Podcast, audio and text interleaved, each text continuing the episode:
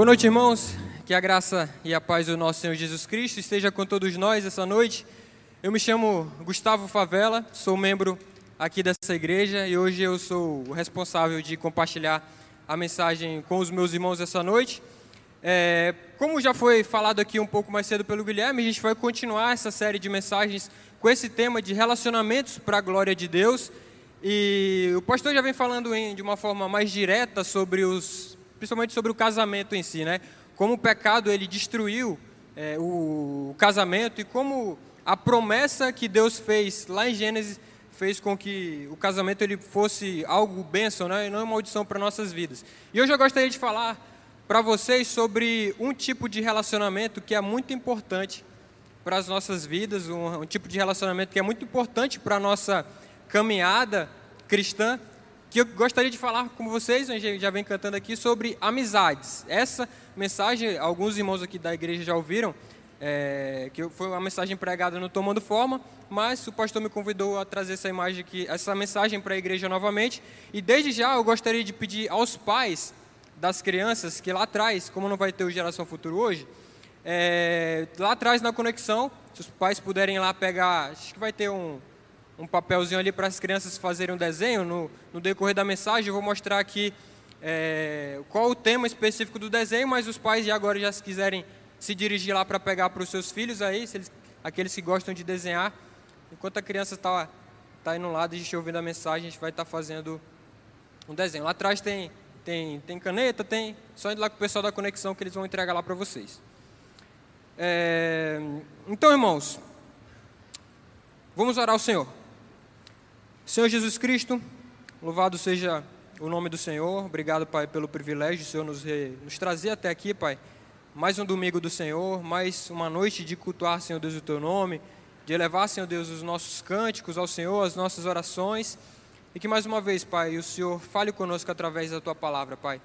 Passe por cima de todas as minhas dificuldades, Pai, que sejam palavras vindo diretamente do Senhor para a Tua igreja, não palavras minhas, Pai. Que Teu Espírito Santo me conduza, Pai, essa noite que possamos sair daqui muito mais cheios do Espírito Santo, Pai, muito mais instruídos pelo aquilo que a Tua palavra tem para nos orientar. E é assim que eu oro, Senhor Deus, pelo Teu poderoso nome. Amém.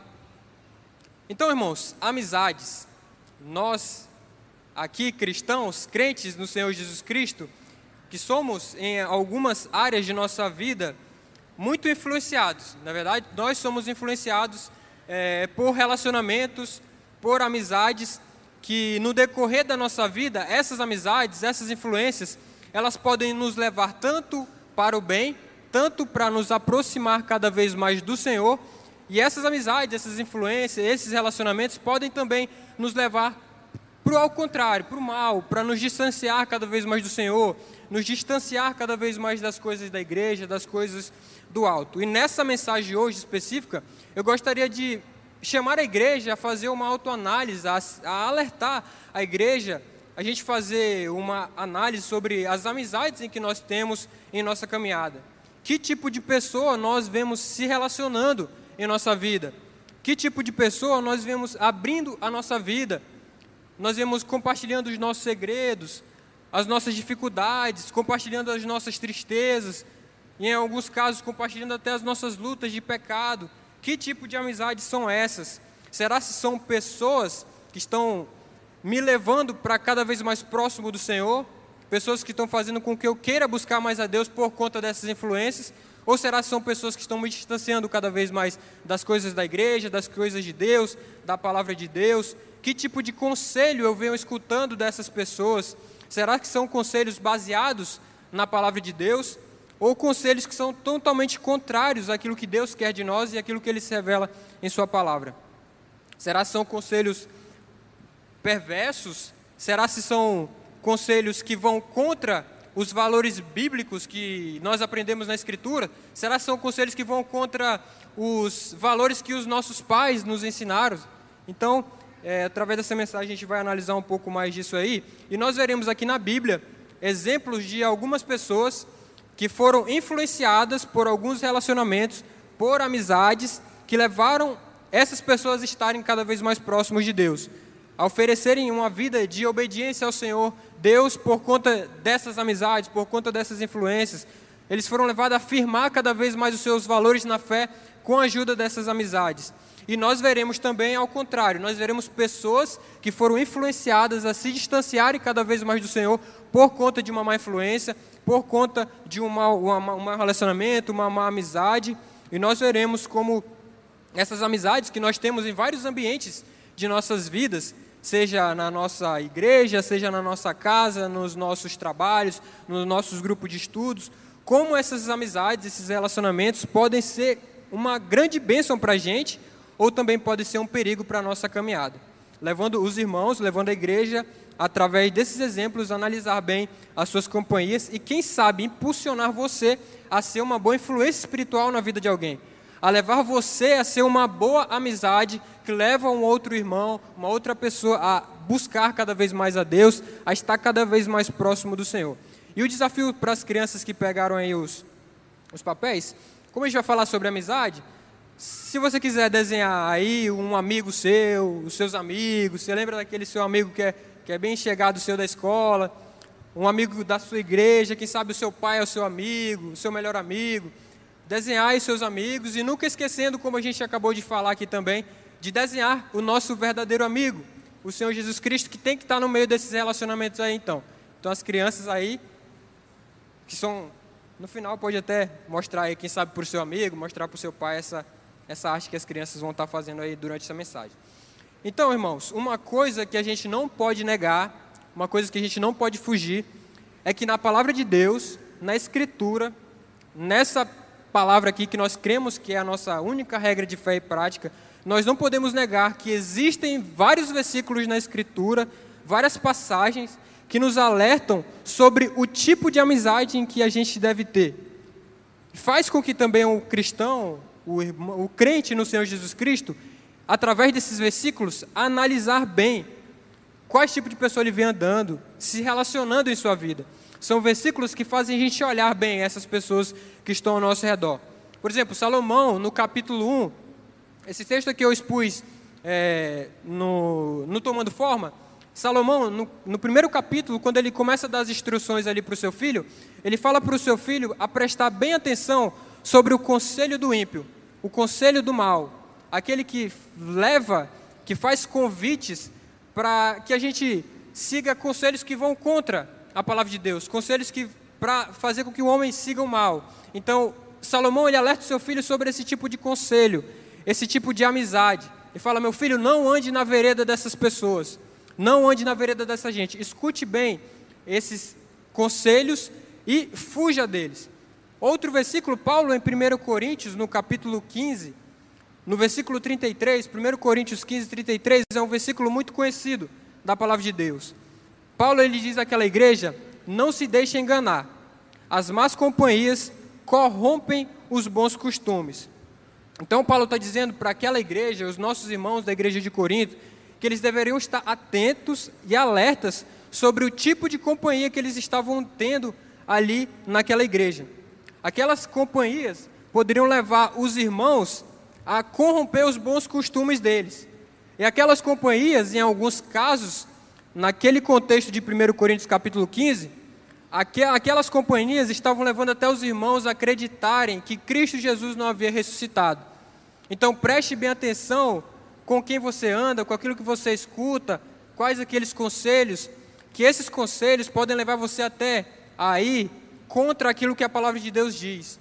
Então Paulo ele diz o seguinte: preste atenção com esses conselhos, que esses conselhos podem até levar você a ter um erro teológico, um erro de interpretação da palavra de Deus. Por isso que Paulo diz: se Cristo não ressuscitou, é vã a nossa fé.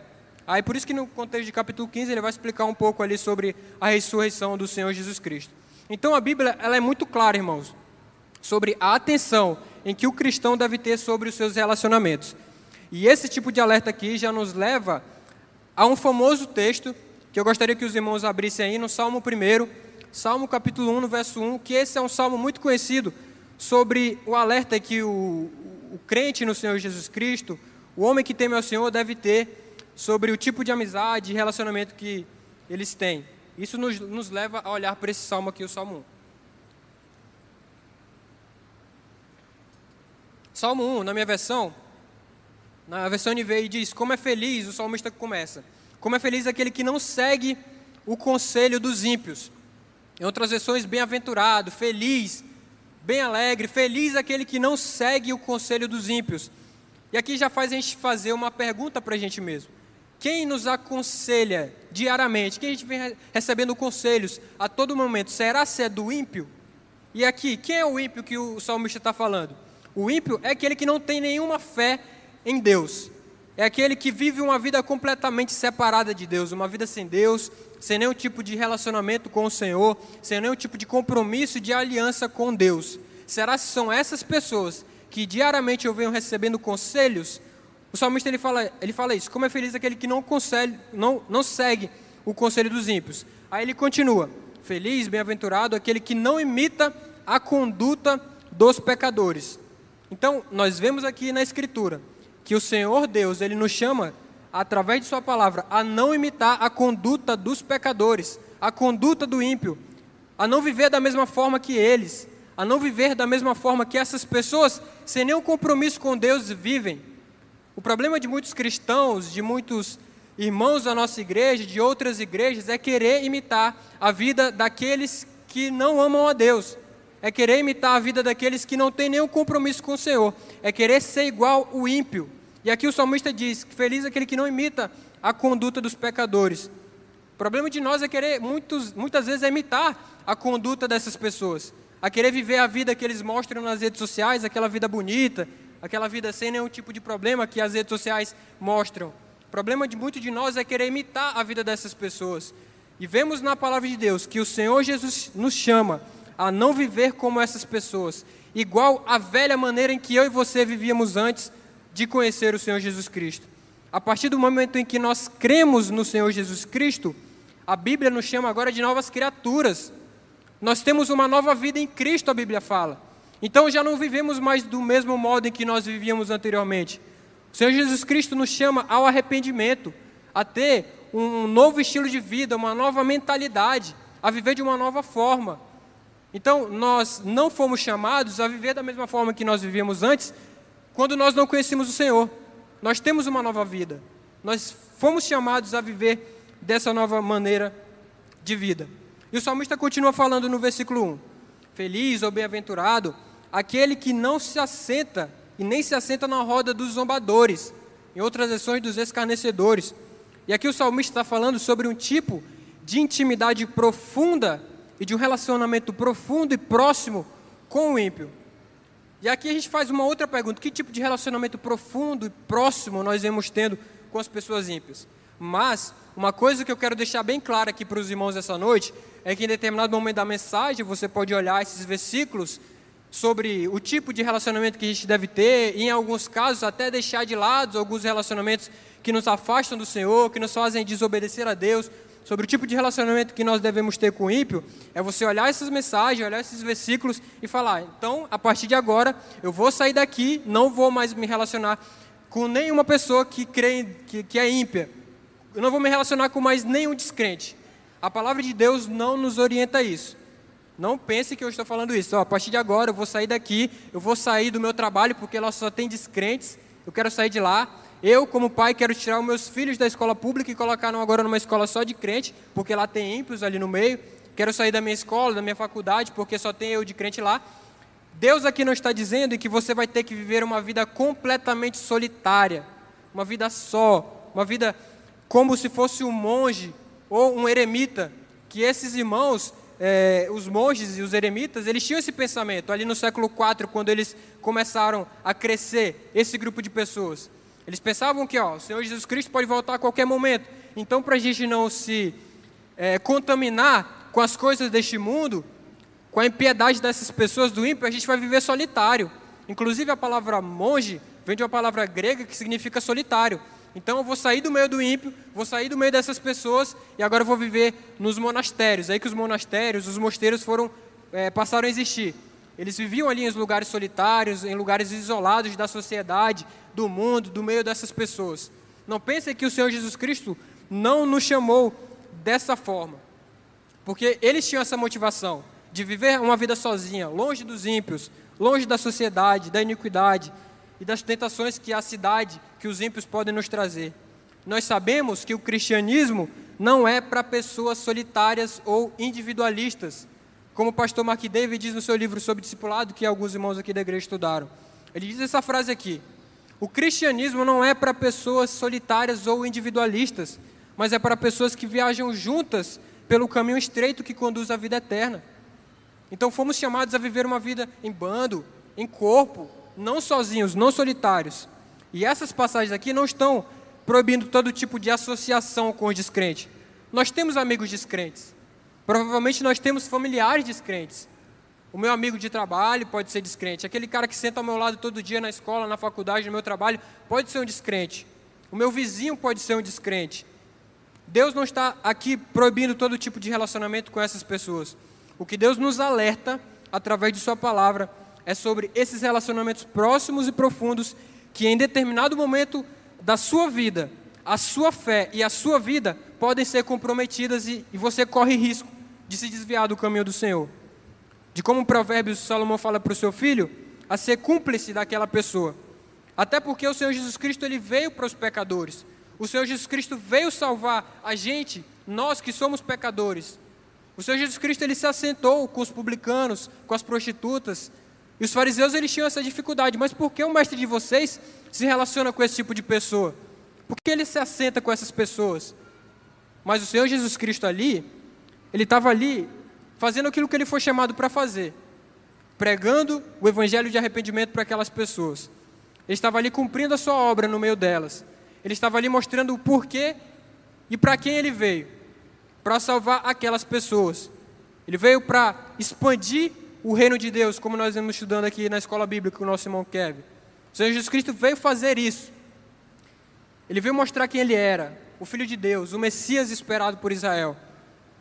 Só que relacionamento, intimidade profunda, o Senhor Jesus Cristo, ele tinha os doze que ele escolheu para andar ali ao lado dele, e alguns dizem que relacionamento profundo e íntimo mesmo, ali no máximo com três ou quatro apóstolos. E nós devemos ser da mesma forma, irmãos.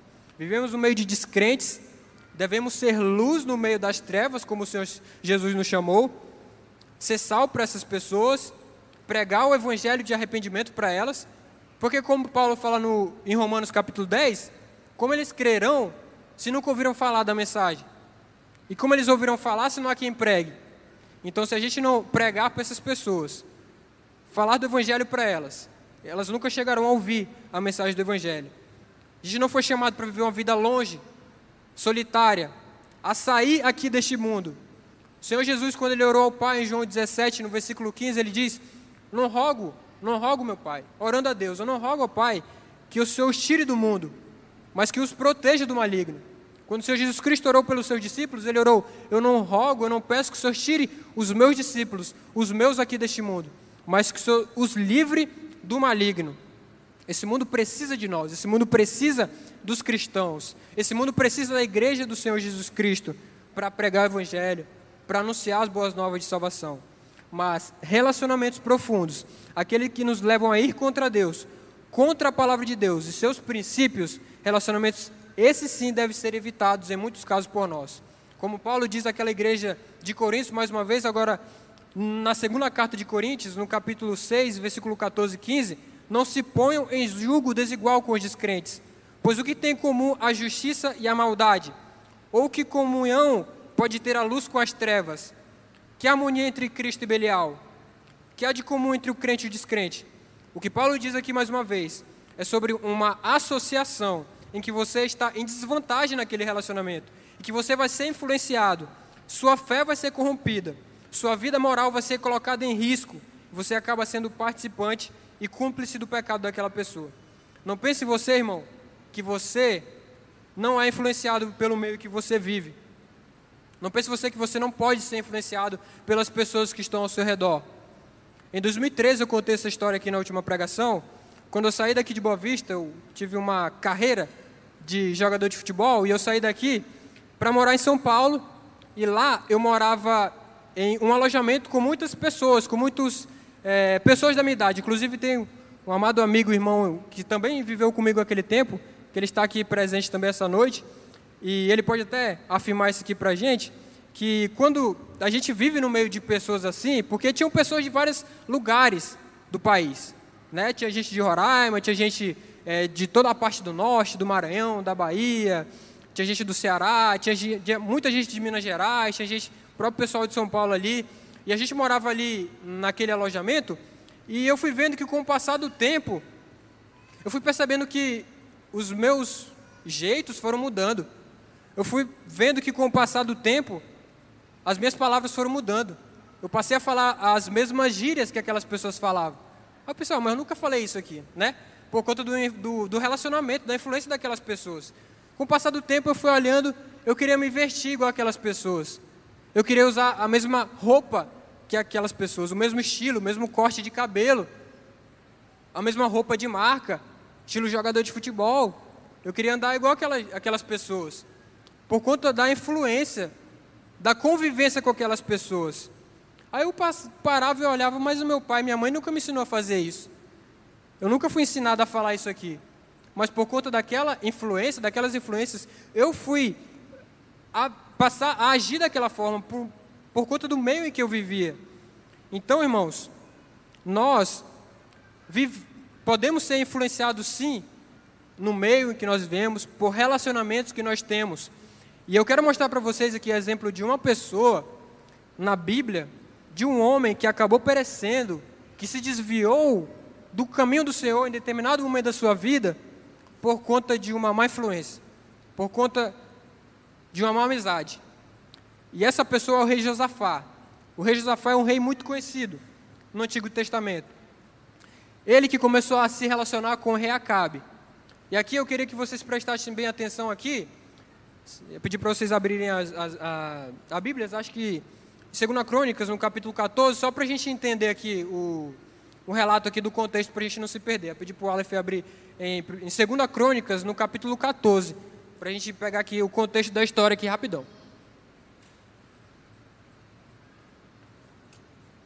Segunda Crônicas, no capítulo 14, o verso 2, o texto diz o seguinte, a gente vai falar do rei Josafá, mas aqui o texto está falando do rei Asa, o pai do rei Josafá. O texto diz: Asa fez o que o Senhor, o seu Deus, aprova. Versículo 3: Retirou os altares dos deuses estrangeiros e os altares idólatras que havia nos montes, despedaçou as colunas sagradas e derrubou os postes sagrados. Então nós vemos que o pai do rei Josafá, o rei Asa, ele era um homem que o seu caminho foi aprovado pelo Senhor. E aí, está tá aberto aí, Aleph, no, no 14, tu abre agora no capítulo 15. Capítulo 15, o verso 17. Só para a gente pegar aqui rapidão. Segunda Crônicas, a gente leu 14, agora no capítulo 15, verso 17. Embora os altares idólatras não tivessem sido eliminados de Israel, o coração de Asa, o coração do pai do rei Josafá, foi totalmente dedicado ao Senhor durante toda a sua vida. E agora no capítulo 17, né, então nós vemos que foi um homem que foi aprovado pelo Senhor no seu caminho. Nós vemos que era um homem que tinha um coração dedicado ao Senhor. E agora no capítulo 17, o versículo 1. Segunda Crônicas 17, 1 diz: Josafá, que já falando do filho dele, o rei Josafá. Josafá, filho de Asa, foi o seu sucessor e fortaleceu-se contra Israel. Versículo 3. O Senhor esteve com Josafá porque em seus primeiros anos ele andou nos caminhos do seu predecessor Davi e tinha seguido. Não consultou os balins, mas buscou o Deus de seu pai e obedeceu aos mandamentos e não imitou a prática de Israel. O Senhor firmou o reino de Josafá e todo o Judá lhe trazia presentes, de maneira que teve grande riqueza e honra. Ele seguiu corajosamente os caminhos do Senhor. Além disso, retirou de Judá os altares idólatras e os postes sagrados. Então, irmãos, nós vemos aqui quem era o rei Josafá, como era a vida dele, quem ele era. Josafá, ele era filho do rei Asa, como a gente acabou de ler, que era rei de Judá. Você sabe que nas dinastias reais, quando um rei saía do seu trono, o seu filho assumiu o posto agora de rei daquela nação, o rei daquele povo. E qual era o perfil que nós acabamos de ler aqui do seu pai, que era o rei Asa? O pai dele era um homem reto, um homem bom, um homem que restabeleceu o sacerdócio na casa do Senhor. Ele derrubou os altares idólatras e a Bíblia diz que o coração de Asa era um coração completamente dedicado ao Senhor. E Josafá ele foi criado por um homem assim. Ele foi criado pelo homem temente ao Senhor. Ele teve educação, ele teve exemplo dentro de sua casa, um pai dedicado ao Senhor. Mas o que então fez com que esse rei Josafá, que nós vimos também que era o homem que Deus aprovou também os seus caminhos, o homem que buscava o Senhor, o que fez ele a se desviar do seu caminho? O que fez ele desobedecer a Deus? E alguns pais podem fazer essa mesma pergunta né, no decorrer da sua vida. Por que meu filho está se comportando dessa forma também? Por que, que meu filho agora está agindo dessa maneira? O seu modo de vestir está estranho, está diferente. O seu jeito de falar, o seu jeito de tratar as pessoas. O pai e a mãe, eles entram ali em parafuso, pois eles nunca deram uma criação para o seu filho dessa forma.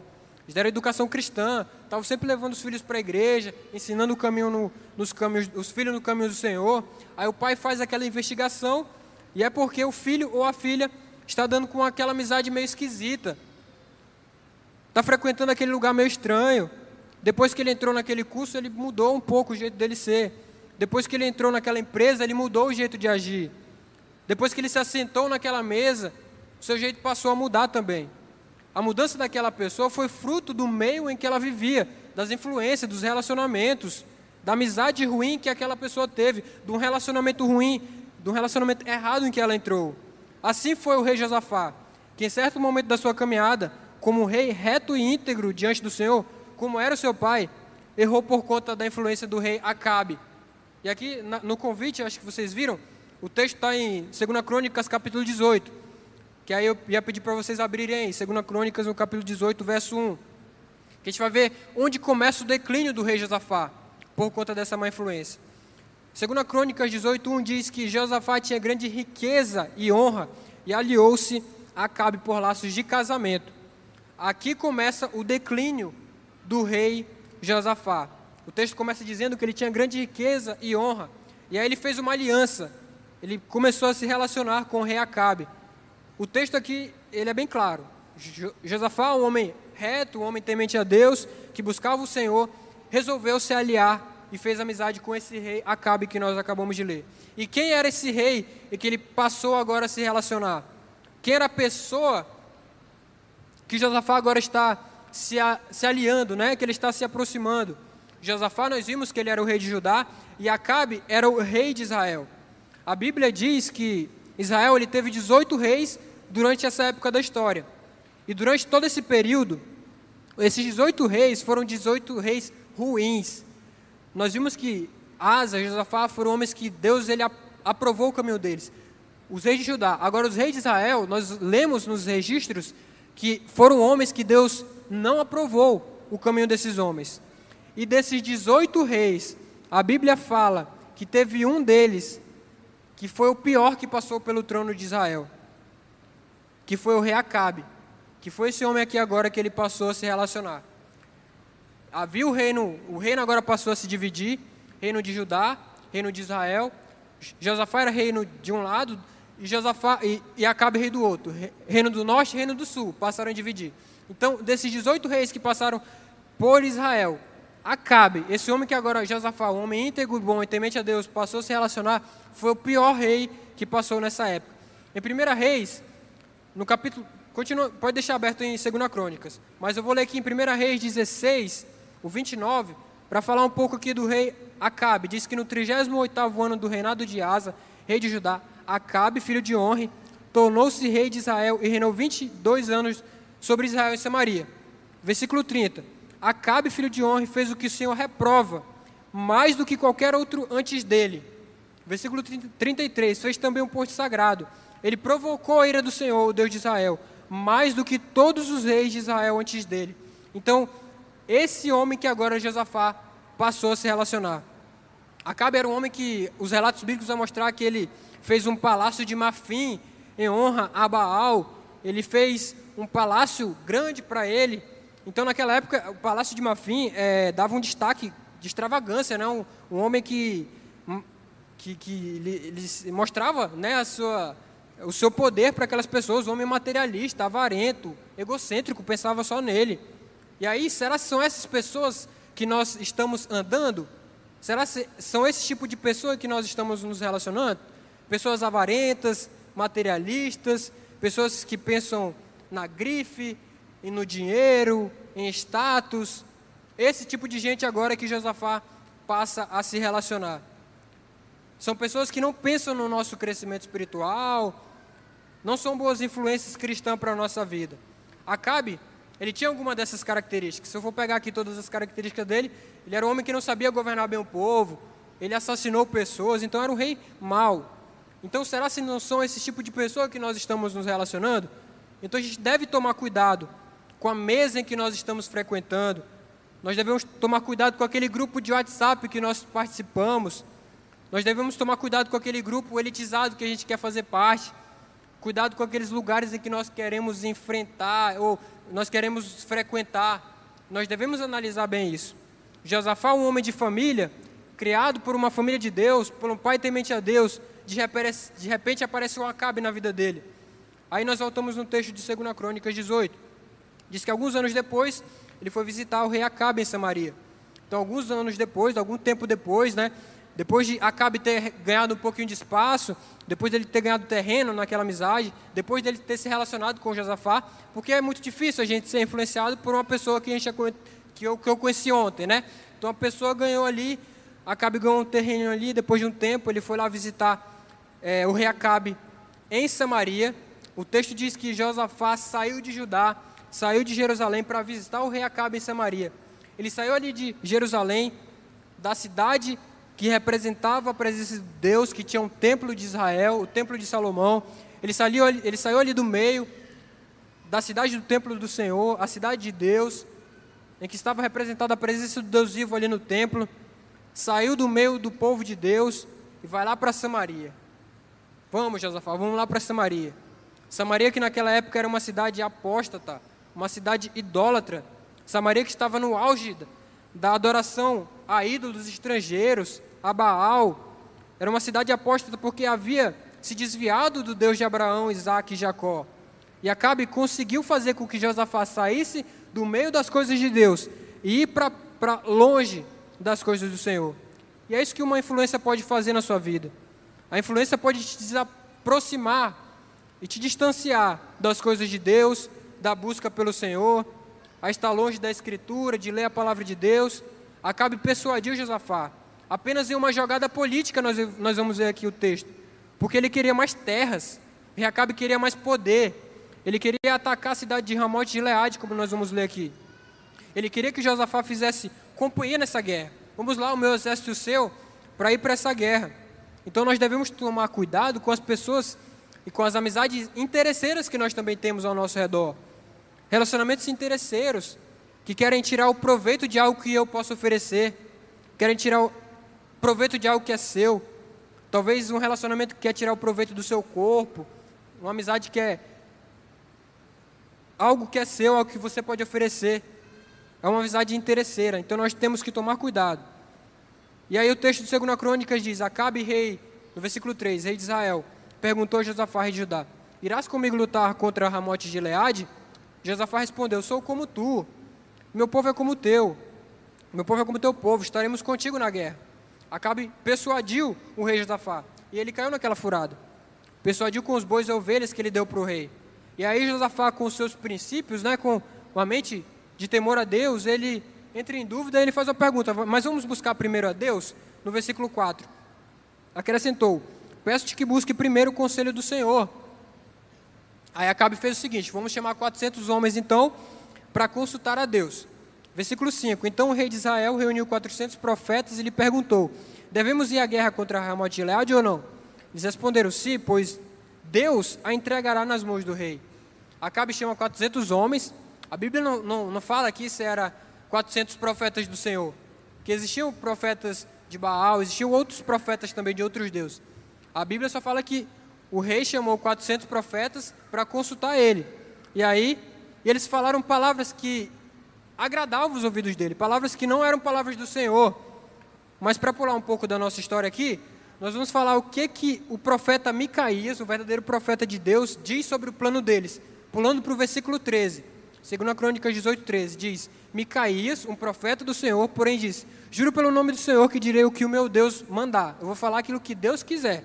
E olha que Deus fala através do profeta Micaías no versículo 16.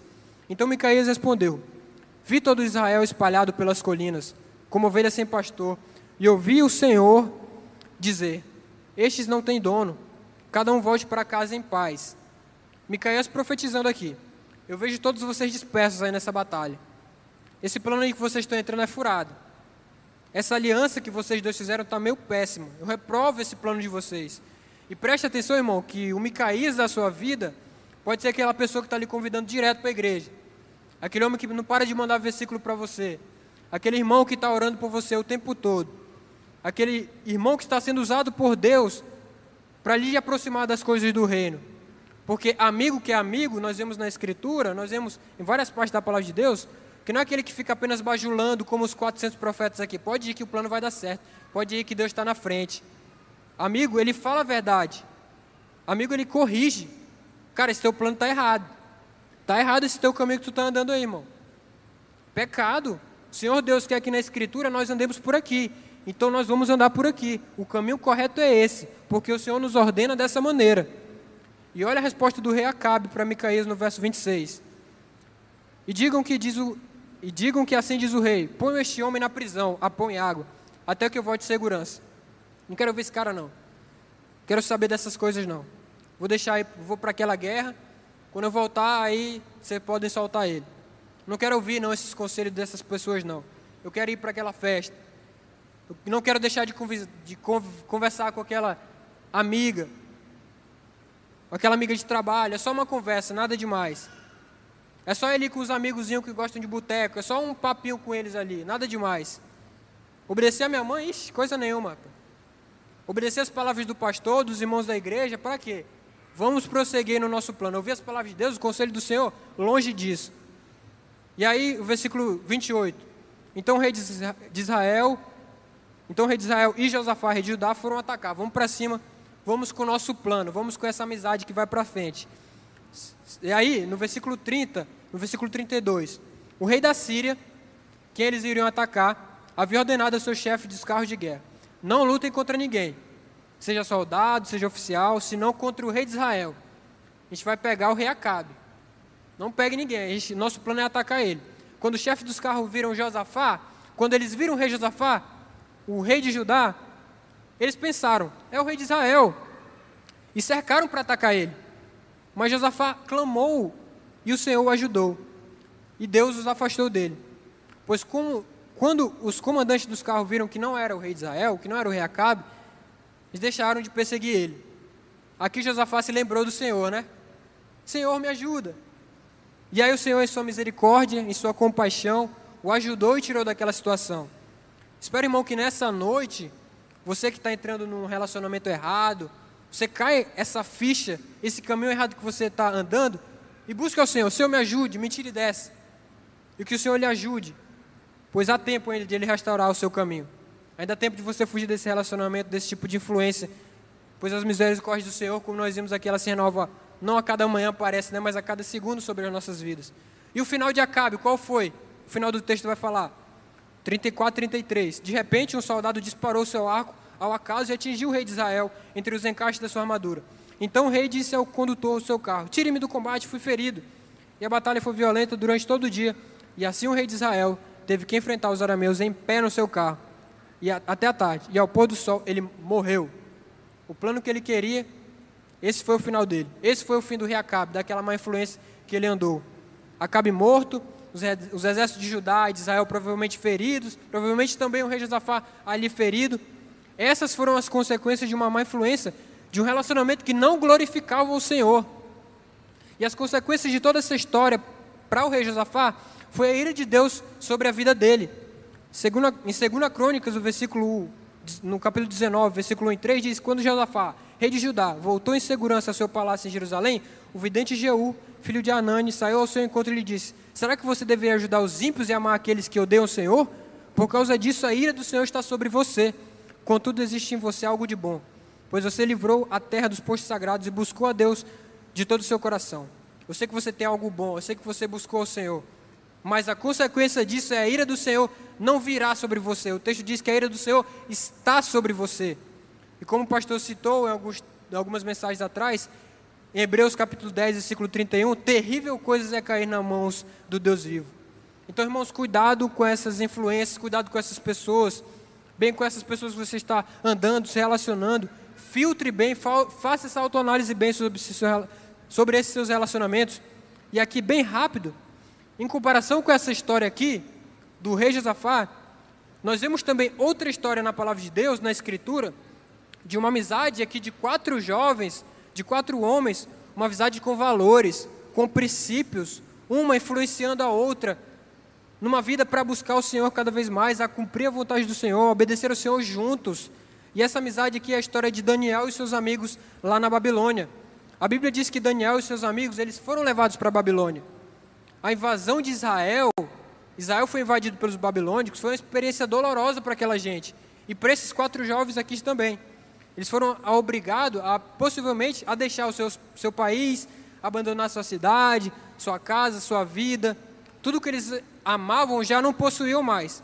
E aí Daniel capítulo 1, versículo 5, diz que eles tiveram uma preparação de três anos ali na cultura dos babilônicos. Diz que Daniel capítulo 1, versículo 5, o rei designou uma porção diária de comida e de vinho da própria mesa do rei. Eles receberiam um treinamento durante três anos, eles receberiam um treinamento e depois disso passariam a servir o rei. Depois desses três anos de, de treinamento, eles passariam a servir o rei da Babilônia. Isso aqui é bem importante para a gente entender, porque você tem que entender o propósito aqui dessa preparação do rei da Babilônia aqui. Não era simplesmente para eles serem bons servos do rei. O normal é você treinar jovens, né, pessoas mais novas do que as pessoas mais velhas. Eles foram pegos jovens. O texto vai falar que é, é, eles deveriam pegar pessoas jovens, jovens ali, adolescentes, possivelmente ali Daniel e seus amigos com 15, 16 anos. E faz sentido aqui essa estratégia do rei da Babilônia, o rei Nabucodonosor.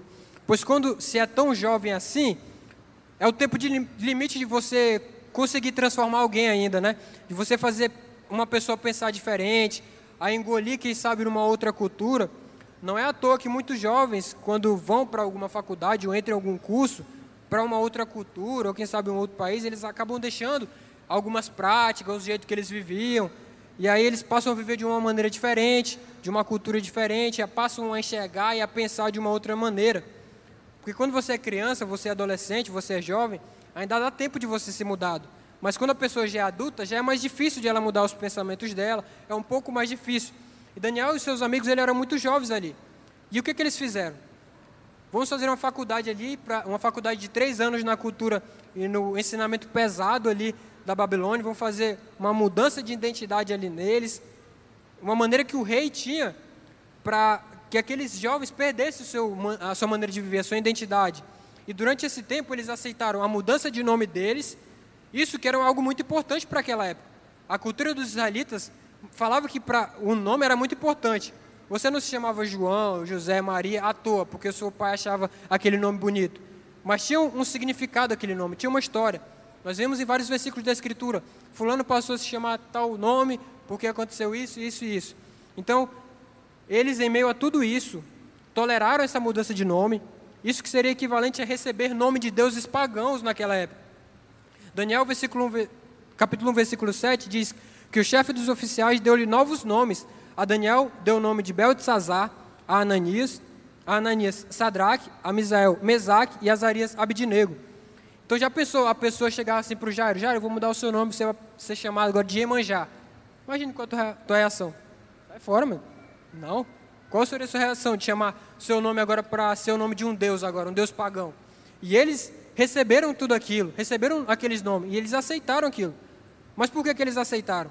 Porque eles sabiam que, mesmo estando sob o domínio de outro povo, de um outro rei, eles sabiam que uma mudança de nome, uma mudança de cultura, não significava necessariamente uma mudança de identidade deles, pois eles tinham princípios. Eles estavam ali, um ajudando o outro a obedecer ao Senhor, um fortalecendo a fé do outro, um fazer com que o outro lembrasse do, do Deus que eles serviam.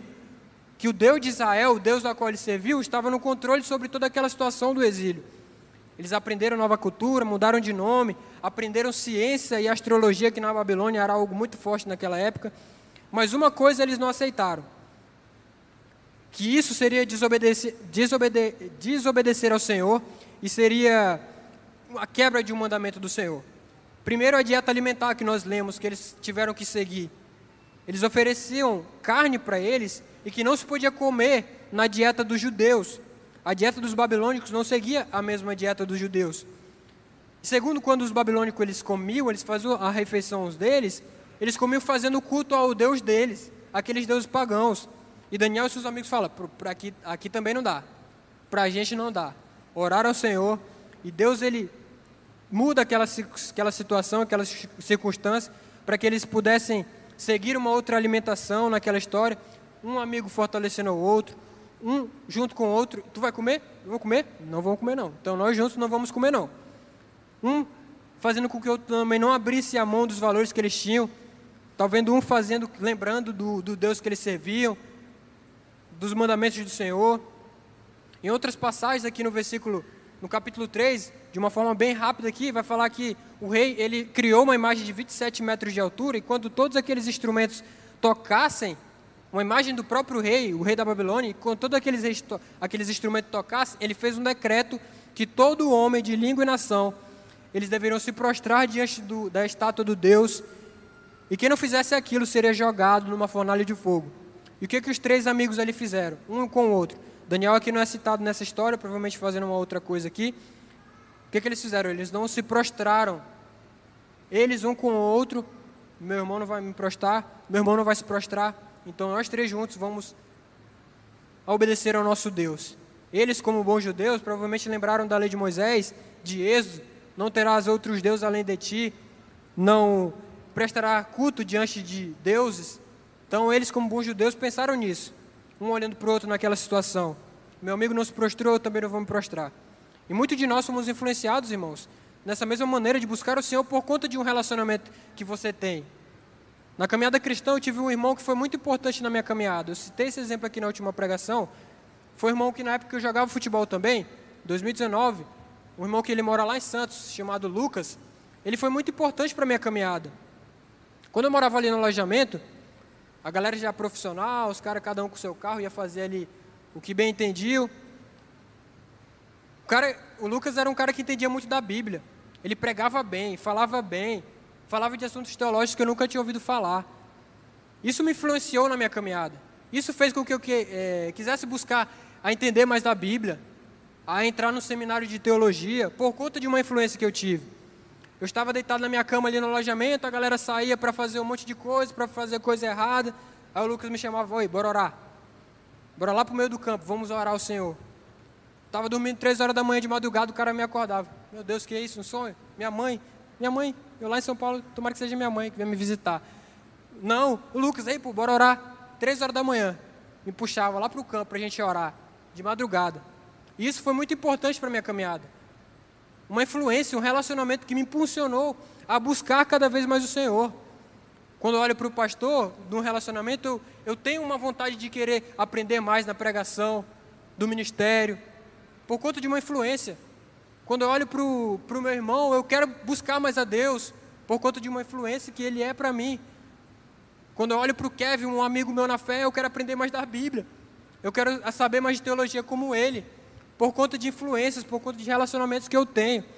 Então nós vemos que essa amizade de Daniel e seus amigos, um fortalecia o outro em meus momentos difíceis de não se prostrar diante de Deus um confirmando seus valores bíblicos, que ajudavam o outro na caminhada. E nós vemos o outro exemplo do rei Josafá, que por conta de uma má influência, de um má relacionamento, ele acabou se desviando da caminhada. Esses exemplos aqui nos chamam a analisar bem sobre que tipo de relacionamento nós vemos tendo na nossa caminhada. Será se o meu círculo íntimo de pessoas são pessoas que me ajudam a crescer cada vez mais em Deus, pessoas que se preocupam com a minha vida espiritual, que são bênção de Deus para a minha vida, que fazem com que eu queira orar mais ao Senhor, que me estimulam a ler mais a Bíblia, que são grandes exemplos de homens e mulheres para a minha vida. Conversando com o pastor, falando um pouco sobre esse tema, o pastor citou tal tema, tal frase, que a gente não recorda aqui o pastor, mas a frase diz o seguinte: se seu grupo é um grupo saudável, você naturalmente será saudável. Mas se seu grupo for um grupo fraco, de pessoas ímpias que não buscam a Deus, naturalmente, com o passar do tempo, você vai começar a se parecer com essas pessoas. Então, essas duas histórias aqui nos ajudam a olhar, em primeiro lugar, a escolher bem os nossos relacionamentos, os nossos amigos, evitando amizades que nos levam, quem sabe, ao pecado.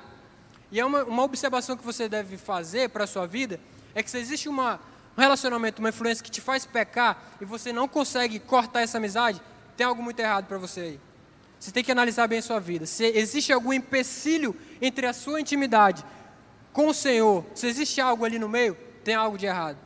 O Senhor Jesus Cristo ele disse: se alguém quer ser o meu discípulo, está com as mãos no arado e olha para trás, não é digno de mim. Então, se existe algum empecilho na sua caminhada cristã, alguém, algum relacionamento, eu não posso cortar isso aqui. Analise bem isso. Essas histórias nos ajudam a valorizar bem os nossos amigos, como a Fabrícia acabou de falar aqui na, quando ela falou aqui para gente. A valorizar bem os nossos amigos da fé. Aqueles amigos que nos corrigem na caminhada com o Senhor. Que nos corrigem quando nós erramos, que nos ajudam quando nós caímos. Essas histórias aqui também nos ajudam a ser verdadeiros amigos fiéis, a quem sabe nos impulsionar a ser esses bons amigos na caminhada, especialmente nos momentos difíceis. E também a ser boas influências espirituais na vida daqueles que estão ao nosso redor. E se em algum momento dessa mensagem você lembrou de alguém, algum amigo que você tem na caminhada que é ímpio, que não conhece o Senhor, que você quer que se converta, continue orando por essa amizade, continue orando por esse irmão. Continue sendo uma boa influência você para ela. Continue orando ao Senhor por, por, por conversão. Seja você um bom testemunho para aquela vida. E agradeça a Deus pelos seus amigos que você tem, que lhe impulsionam a crescer cada vez mais na fé. Crie você amizades dentro da igreja. Crie relacionamento com os irmãos da fé. Busque relacionamento com os nossos irmãos. Como nós acabamos de, de cantar, somos corpo. Somos de uma mesma família. Então busque você um relacionamento da igreja. Ah, o irmão não veio falar comigo. Então vá você falar com ele. Busque você ter essa ação, ter um relacionamento. Você tem é, essa tarefa. E a gente nunca deve esquecer, irmãos, de um verdadeiro amigo que é um amigo que está acima de qualquer amizade, como o Guilherme leu para a gente aqui no início. É um amigo que está acima de qualquer nível de relacionamento que nós podemos ter. O amigo que nos entende, o amigo que sabe aquilo que a gente passa, das nossas dificuldades, das nossas lutas, que nos orienta como ninguém, que nos conhece mais do que qualquer um, mais do que seu esposo, sua esposa, mais do que você mesmo, ele conhece você mais do que você mesmo. É um amigo que conhece o mais profundo do meu coração e a mais profunda minha maldade. E mesmo assim, esse amigo, ele me ama como ninguém, nos ama como ninguém. É um amigo que nos perdoa, é um amigo que se entregou na cruz para nos dar a vida eterna, para nos salvar e nos dar essa vida. Esse amigo é o Senhor Jesus Cristo. É o verdadeiro amigo que nós podemos ter. Como o Guilherme leu para a gente aqui em João 15, versículo 13: Ninguém tem maior amor do que aquele que dá a sua vida pelos seus amigos. O amigo que se entregou na cruz por erros que ele não cometeu, que se colocou num lugar, num lugar em que não era para ele estar, mas ele se entregou porque ele amou. Como diz aquela música bem conhecida do Sérgio Lopes, que não saía da minha mente durante essa semana da mensagem: quem pode ser melhor amigo que o Senhor, que pelo servo a própria vida renunciou? Quem pode ter melhor amigo que o Senhor Jesus Cristo? Que como o profeta Isaías diz, será que uma mãe pode esquecer do seu filho? Será que um homem, um homem pode esquecer, uma mãe pode esquecer de um filho a quem ele amamenta? Embora ela possa se esquecer, eu não me esquecerei de você. Isaías 49, 15. Quem pode ter melhor amigo que esse? Que ainda que uma mãe venha se esquecer da sua mãe, que é algo muito difícil para a gente pensar, não é verdade? Mas ainda que isso venha acontecer, o Senhor Deus, o nosso verdadeiro amigo, não nos esquecerá. Quem pode ter melhor amigo que esse? Que abriu mão de toda a sua glória, se tornou homem, passou por pela mesma vida que eu e você passamos, pelas mesmas dificuldades, as mesmas tentações, foi fiel ao Deus Pai. E sem a gente oferecer nada em troca para Ele, morreu em nosso lugar, para que todo aquele que nele crer tenha vida eterna. Eu não consigo ser amigo de quem eu não conheço, irmão. Para mim ser amigo de uma pessoa, eu preciso conhecer aquela pessoa. E como o Guilherme leu aqui para a gente, vocês serão meus amigos se fizerem o que eu lhe ordeno. Se quer conhecer o Senhor, abra sua Bíblia. Busque o Senhor através da Escritura. E lá você vai conhecer quem é esse verdadeiro amigo. O que ele quer de você. O que, que ele quer de você, o seu verdadeiro amigo. Não existe melhor amigo que o Senhor, irmãos. O autor e consumador da nossa fé. Vamos orar. Senhor Jesus Cristo. Louvado seja o nome do Senhor, Pai. Obrigado, Pai, por o Senhor ser o verdadeiro amigo para a gente, Pai. o amigo que se entregou em nosso lugar, o amigo que se entregou, Pai, por nossa culpa. O castigo, Pai, que nos traz a paz estava sobre o Senhor. Que possamos, Pai, conhecer cada vez mais o Senhor, nosso verdadeiro amigo. A partir desses exemplos, Pai, analisar bem as nossas amizades, analisar bem, Pai, os nossos relacionamentos, a buscar, Senhor Deus, pessoas que nos ajudam, Pai, na caminhada. E assim, Pai, quem sabe nós também sermos boas influências espirituais na vida dos nossos amigos. E pregar, Senhor Deus, o evangelho de arrependimento para aqueles que não creem no Senhor. Obrigado, Senhor Deus, por Senhor ser o amigo que não nunca nos abandona, Pai. Que nos entende, que nos orienta e que principalmente, Pai, se entregou por nós para que a ira de Deus não caísse sobre as nossas vidas, para nos dar a vida eterna. Assim que eu oro, em nome do Senhor Jesus Cristo, o autor e consumador da nossa fé. Amém.